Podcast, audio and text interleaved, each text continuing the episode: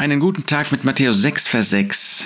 Da sagt der Herr Jesus zu seinen Jüngern, wenn du betest, so geh in deine Kammer und bete zu deinem Vater, der im Verborgenen ist. Der Vers ist ja etwas ausführlicher. Du aber, wenn du betest, so geh in deine Kammer und nachdem du deine Tür geschlossen hast, bete zu deinem Vater, der im Verborgenen ist. Und dein Vater, der im Verborgenen sieht, wird es dir vergelten. Gott sucht das Gebet der Seinen. Gott ist unser Vater. So war er noch gar nicht vollständig offenbart, während der Jesus auf der Erde war. Ja, er war das Bild des unsichtbaren Gottes. Er hat uns zu dem Vater gebracht. Er hat den Vater offenbart.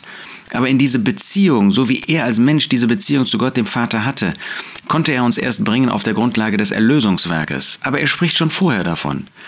Und wenn wir beten, dann dürfen wir zu dem Vater beten. Da gibt es nichts, was zwischen uns und dem Vater steht. Für diejenigen, die Jesus Christus als Retter angenommen haben, die ihn als Herrn angenommen haben, die wissen, dass er für unsere Sünde, für meine Sünden am Kreuz von Golgatha gestorben ist, dass er alles gut gemacht hat.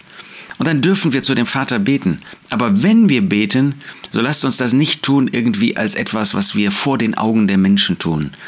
Ja, dass wir zeigen, wie lang wir beten, mit wie vielen wir zusammen beten, wie großartig unsere Gebete sind, wie großartig unsere Gebetserhörungen sind und wie wichtig das ist.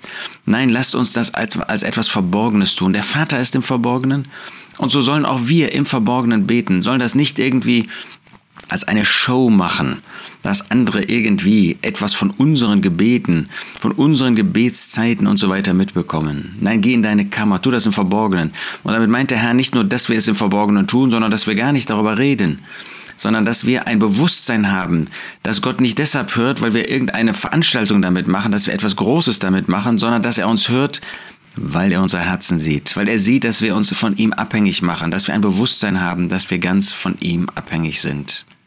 Lasst uns dieses Gebet suchen. Es ist so wertvoll und Gott wünscht, dass wir beten. Und es ist so eine segensreiche Zeit, die wir im Gebet mit ihm verbringen können.